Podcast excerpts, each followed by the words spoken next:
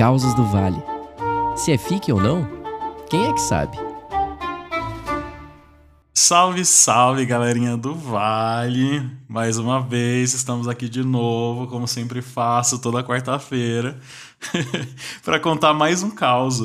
E essa história, ela chegou até mim através de um puta telefone sem fio. Um ouvinte que conhece o protagonista da história. Ele, ele me mandou até um anúncio que envolveu o caos. Enfim, eu tive acesso a todas as provas, mas infelizmente eu não consegui conversar com o protagonista. Mas só para não ficar nesse disse, me disse, eu vou contar a história para vocês no ponto de vista do Marcelo. O Marcelo é o protagonista que viveu esse caos. O Marcelo, ele é um homem trans, heterossexual. E ele tem uma dessas casas que você aluga em aplicativo, sabe? Eu não, eu não vou falar o nome do aplicativo porque eles não estão me patrocinando.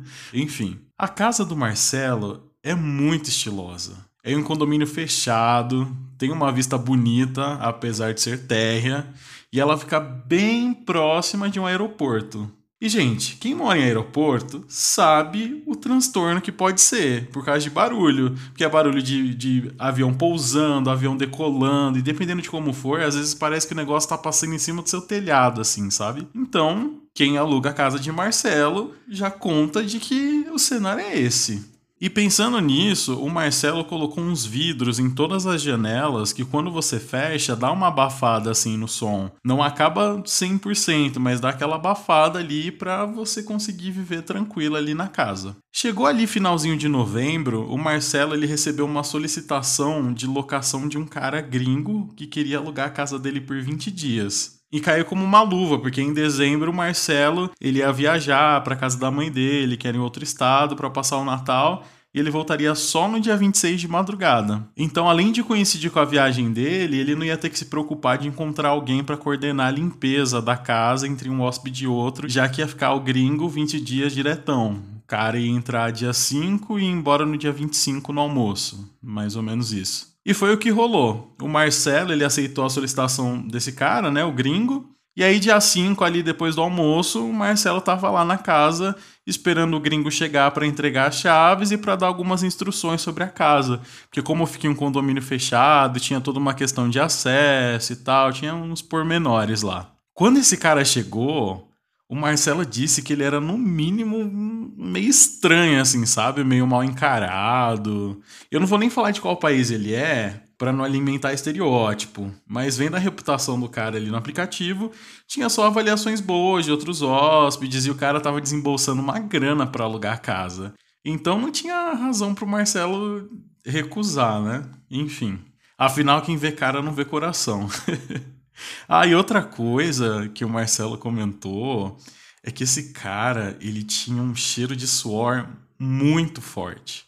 E, gente, eu tenho lugar de fala aqui, porque eu já dividi casa com pessoas de vários países diferentes. Algum dia eu até conto para vocês o contexto de tudo isso. Mas digamos que nem todo mundo tem o mesmo hábito que a gente aqui no Brasil, de, né, dois banhos por dia, desodorante e tal. Nem todo mundo é assim. Mas enfim, retomando. O Marcelo, mostrando a casa pro gringo, explicando os pormenores e tal, ele percebeu que o cara tava olhando demais para ele assim. Sabe quando na sua visão 360 você sente que a pessoa tá olhando para você? O Marcelo explicando e parecendo que o cara tava prestando zero atenção, tava só olhando para a cara dele. E ele disse que era um olhar meio perturbador assim, ele não sabia se era de flerte ou de vou te matar. E aí, no meio de uma das explicações, o Marcelo teve a impressão de que ele viu o gringo dando uma coçada no saco, assim, sabe? E quando ele virou para olhar, o cara de fato tava com a mão lá no saco. E parecia que tava com volume, assim. E aí o Marcelo nem terminou a frase, ele só deu a chave na mão do cara, virou as costas e saiu andando. Só que aí o cara foi e chamou ele, tipo, pedindo para ele esperar, sabe? E quando o Marcelo virou, o cara tava com o celular dele na mão. O Marcelo tinha esquecido o celular. E quando o Marcelo foi pegar o celular da mão dele, o cara ficou segurando o celular na outra ponta, sabe? Você puxando, a pessoa puxando do outro lado. E com um sorrisinho que é aquele tipo de sorriso que só seduz esposa de serial killer. ficou aquele silêncio constrangedor e o Marcelo só falou obrigado, puxou o celular bem forte assim, ó, pulou fora. E aí, quando o Marcelo foi embora, ele ficou pensando no que tinha rolado. E para mim era óbvio, né, gente? O gringo safado tava se insinuando para ele. E aí ele disse que nos primeiros dias foi um inferno, porque esse cara não parava de mandar mensagem para ele perguntando coisas que ele já tinha explicado sobre a casa. E aí reclamava disso, reclamava daquilo, reclamava do barulho de avião. E, gente, eu vi o anúncio tá lá muito explícito que a casa é próxima do aeroporto. Ou seja, o gringo sabia. E aí chegou uma hora que o Marcelo ficou puto e falou: "Não vou responder mais". Porque o gringo ficava mandando foto para ele de coisas da casa que supostamente estavam quebradas. Só que o Marcelo tem certeza de que nada daquilo que ele tava mandando tava quebrado, tava tudo inteiro. Ou seja, o cara tava quebrando as coisas na casa e mandando foto para ele para reclamar. E aí o Marcelo falou: "Quer saber? Eu vou curtir minha viagem e foda-se esse gringo. E aí começou a ignorar as mensagens dele. E aí, quando faltava ali uns três dias para a estadia do gringo acabar e uns quatro para o Marcelo voltar para casa, ele percebeu que fazia uns bons dias que o gringo não, não enchia mais o saco dele. Só que o Marcelo tava tão querendo curtir esse momento com a família dele, Natal e tal, que ele só deixou pra lá, sabe? Então, no dia 25 de manhã, o dia que o gringo ia embora, ele só mandou uma mensagem e falou: Ó, deixa a chave na portaria, e foi isso. E aí, dia 26 de madrugada, Marcelo volta para casa, né? Pega o voo de volta lá pro estado dele, chega no condomínio, pega a chave tudo certinho. E gente, quando ele abriu a porta da casa dele, primeiro que parecia que ele tinha acabado de entrar num frigorífico. A casa tava um gelo. E segundo, que tava tudo ligado. Tudo, todas as luzes, o ar condicionado, tudo, o ar condicionado no 15. Sim, gente, o gringo, filha da puta, tinha largado tudo ligado. E aí lá foi o Marcelo atrás dos controles para desligar as coisas, né? E aí o Marcelo pegou o controle do ar-condicionado, apontava pro ar-condicionado, apertava, apertava, nada acontecia. Apontava o controle da TV pra TV, apertava, apertava, nada acontecia. E aí quando ele abriu os controles, estavam todos sem pilha. Sim, gente, sem pilha o gringo largou tudo ligado, ar-condicionado no talo e tinha levado as pilhas do Marcelo embora, o filho da puta. E o Marcelo, duas e pouco da manhã, pensando onde raios ele ia conseguir encontrar pilha pleno dia 26 de dezembro, um domingo. Aí ele abriu o celular ali para ver se ele encontrava alguma conveniência, essas conveniências de posto de gasolina que é 24 horas ali perto da casa dele para comprar pilha.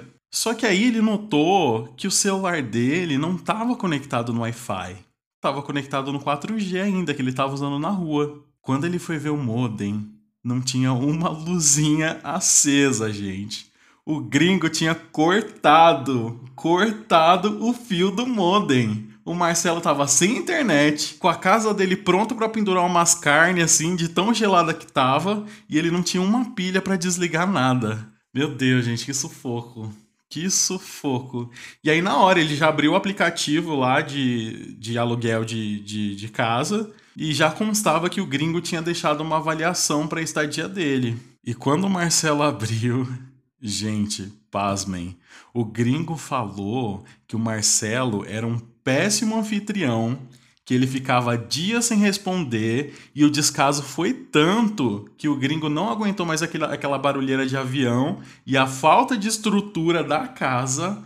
E faltando quatro dias, sim, gente, quatro dias para ele voltar para o país dele, ele se hospedou em um hotel às pressas. Ai, gente, que tristeza. Eu tô rindo para não chorar junto com o Marcelo.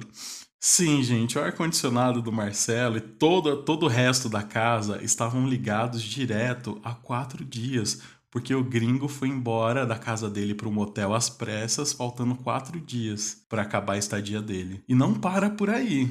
O gringo disse que ele reportou no aplicativo a péssima experiência e ele estava no aguardo do reembolso.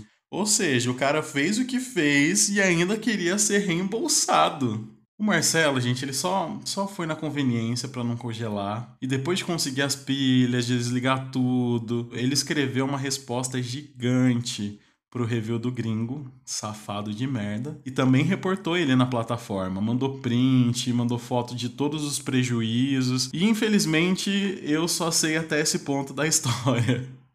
Mas, gente, que ódio! Que ódio! Imagina você voltar de viagem e ter que passar por isso. Nossa senhora, que vontade de ralar a cara desse gringo no asfalto. Enfim, aí ouvinte que fez essa ponte, que fez o telefone sem fio. Caso você saiba de algum desdobramento dessa história, conta pra gente, por favor, que vai que a gente faz um, um parte 2 aqui, a história desse gringo filha da puta. Vejo vocês no próximo Causos do Vale. Quer mandar o seu caos pra gente? Envie um e-mail para causasdovale.gmail.com.